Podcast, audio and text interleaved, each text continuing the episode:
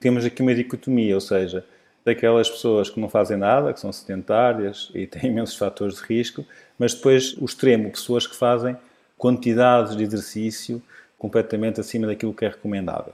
Este é o Vitamina P. Vamos lá?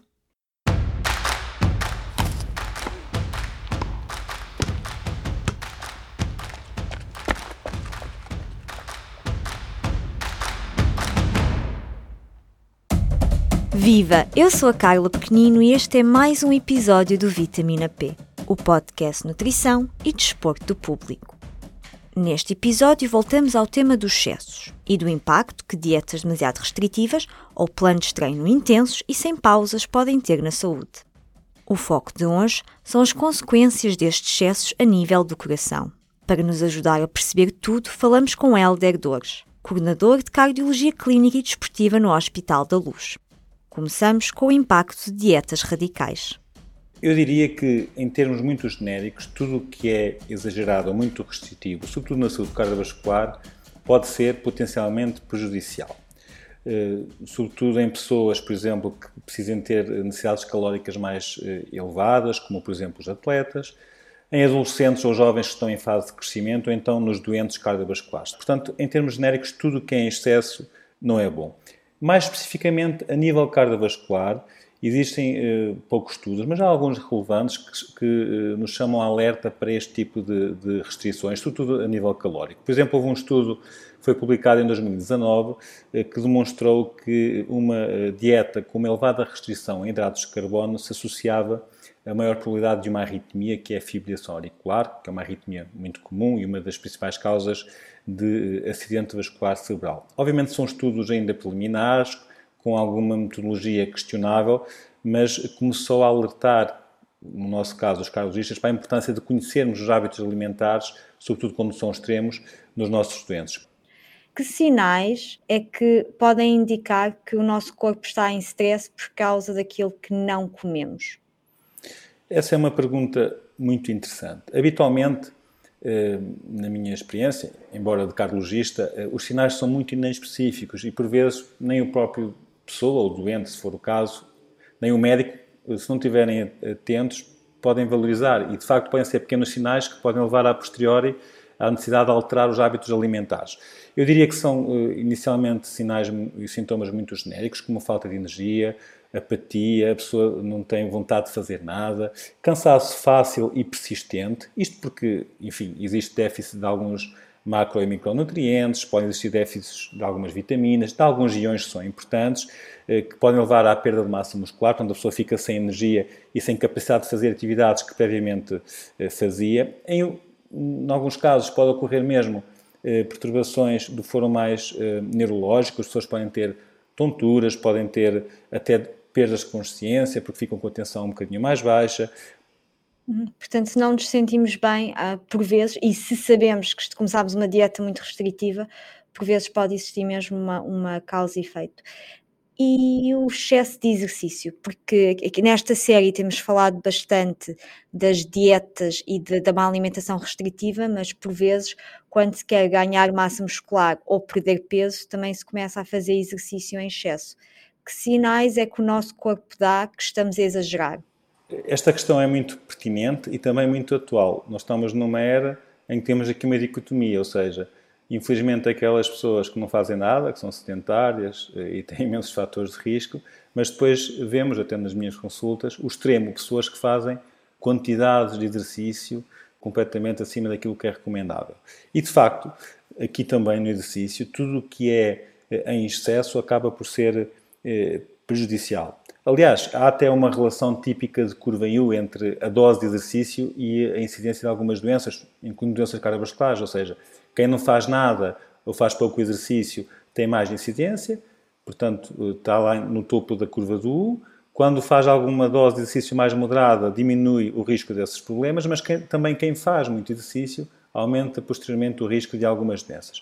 Eu diria que eh, aqui existe até uma condição clínica muito eh, conhecida e descrita no âmbito da medicina esportiva, de facto que, que representam sinais de eh, exercício em excesso, que é o overtraining ou sobretreino, ou seja, são eh, sobretudo atletas que começam a ter uma diminuição do rendimento desportivo sem outra causa aparente, começam a ter eh, também alterações do foro eh, mais emocional e psiquiátrico, ficam mais ansiosos, ficam com perturbações também do sono, com insónias, começam a ter mais lesões musculares sem motivo aparente, também começam a ter, como há pouco referi na questão do excesso de restrição calórica, maior suscetibilidade a algumas infecções porque há uma diminuição da própria eh, imunidade.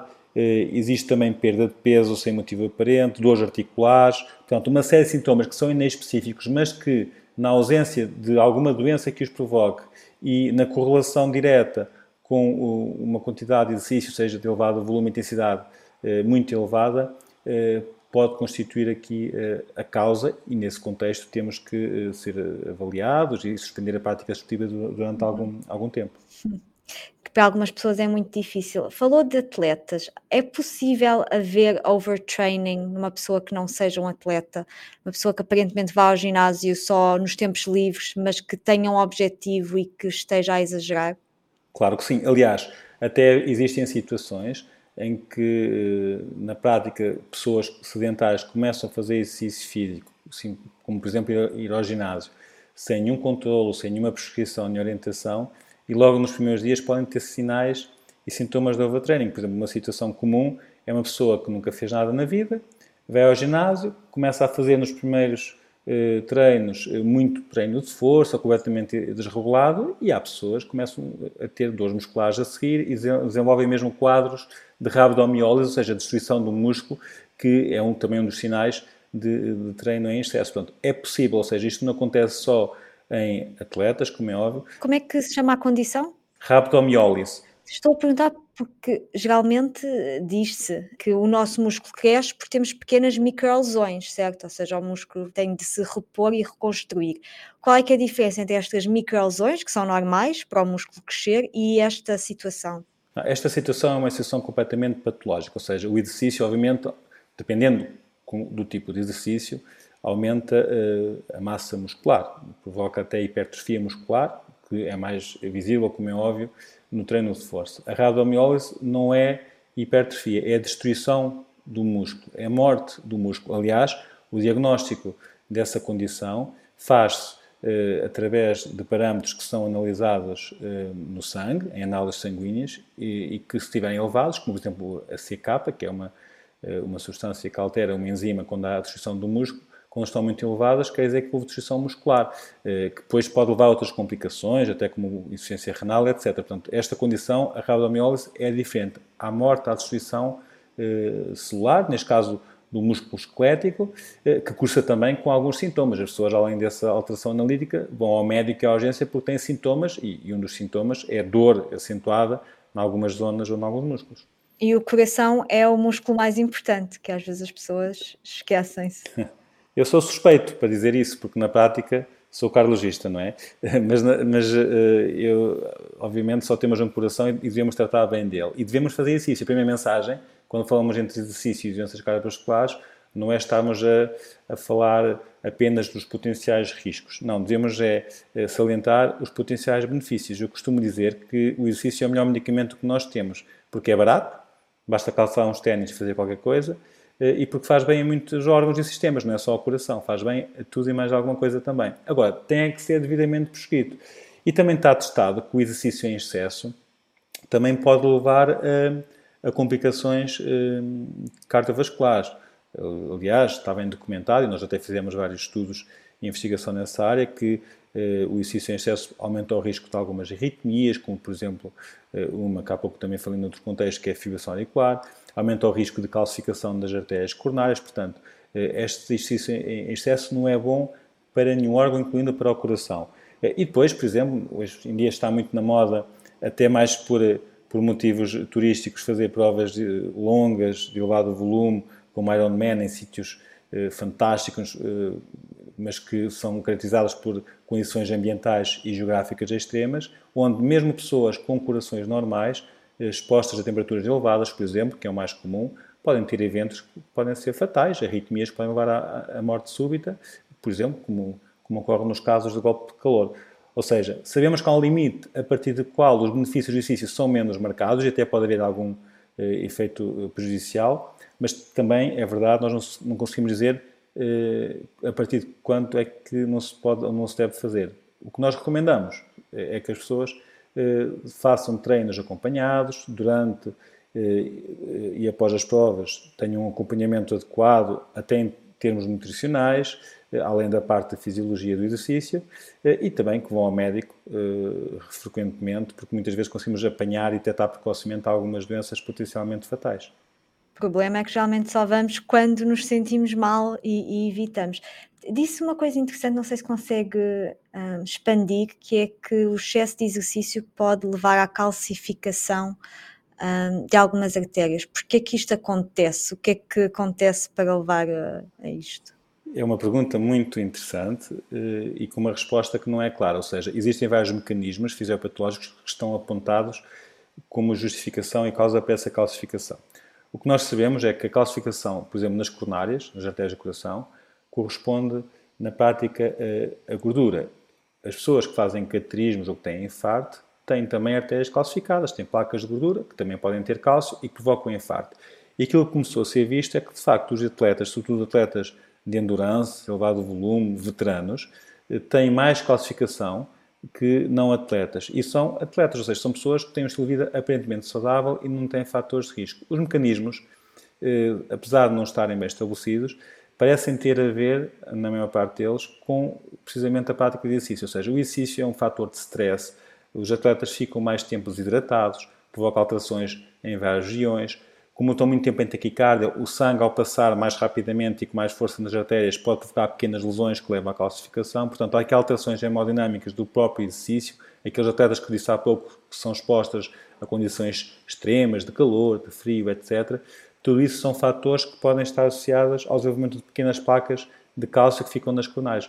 Agora, o que está por eh, documentar é se estes atletas eh, têm maior risco e, e pior prognóstico comparando com as pessoas que não são atletas. Isso está por provar, porque os, os atletas têm muitos benefícios do exercício físico e, aparentemente, esta calcificação pode ter um, uma origem muito diferente daquela que é a calcificação dos doentes que têm um mau estilo de vida. Portanto, apesar de existir mais cálcio em atletas do que não atletas, quando comparados com indivíduos da mesma idade, eh, estes atletas continuam a ter uma sobrevida e um prognóstico melhor, porque o exercício é ótimo para a saúde e, e se ainda não fazem exercício, devem começar. Ah, eu sou suspeita, sou muito fã de, de, de, exercício, mas acho que é importante às vezes uh, alertar para, para ouvirmos o nosso corpo e quando nos sentimos cansados, por mais que queiramos fazer exercício, porque em teoria faz bem, temos de saber ouvir o nosso corpo. Para terminar, o que é que é considerado assim a quantidade de exercício ideal para marcar uma boa saúde cardiovascular, que é considerado o sweet spot, digamos? Essa é uma pergunta muito interessante e, e, e óbvio, é óbvio que é preciso um número, as pessoas gostam de ter uma quantidade, é? devemos ser objetivos quando alguém nos pergunta quanto é que posso fazer. Eh, e nós temos uma resposta, ou seja, aquilo que está recomendado, e até existem umas recomendações para a prevenção da doença cardiovascular que definem isso, eh, em termos de minutos, são a prática de 150 a 300 minutos de exercício de intensidade moderada por semana ou 75 a 150 minutos de exercício de elevada intensidade por semana. Ou seja, se fizermos as contas, são doses relativamente baixas. Há pessoas que fazem muito mais horas, mas está, está provado que esta quantidade, esta dose de exercício, se associa a uma diminuição de eventos graves em termos cardiovasculares, eh, e estou a falar de doenças como o infarto agudo do miocárdio ou acidente cerebrovascular.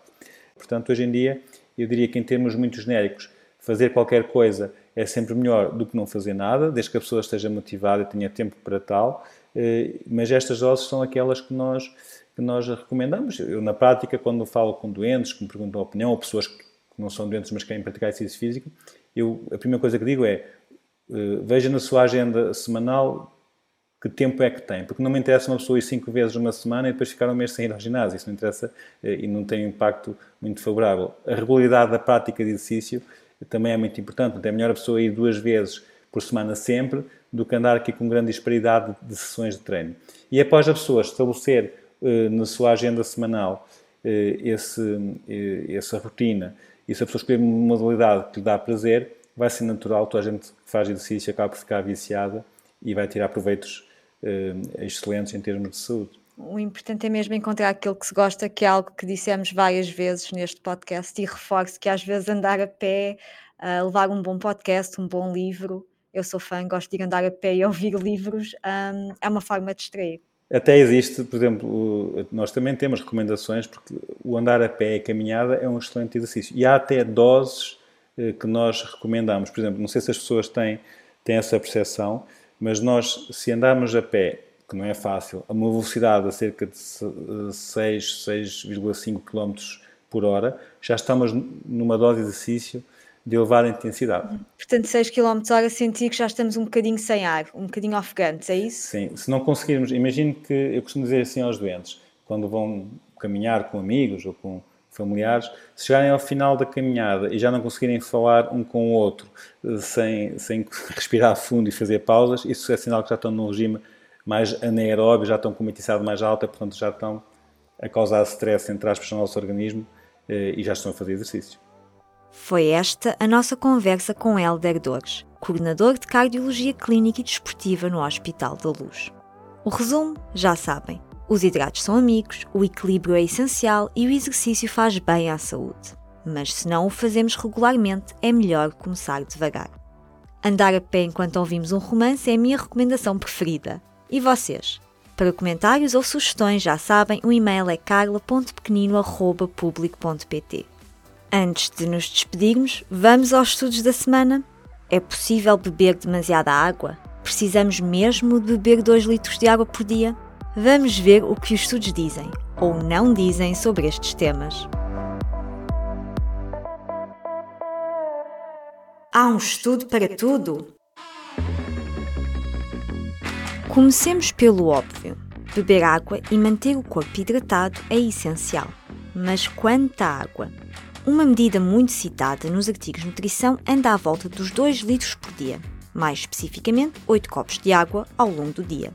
Na realidade, não é certo que existe uma recomendação universal de quanta água é preciso beber, muito menos de uma quantidade tão redonda como 2 litros por dia. A resposta à pergunta de quanta água precisamos é, como quase sempre, depende.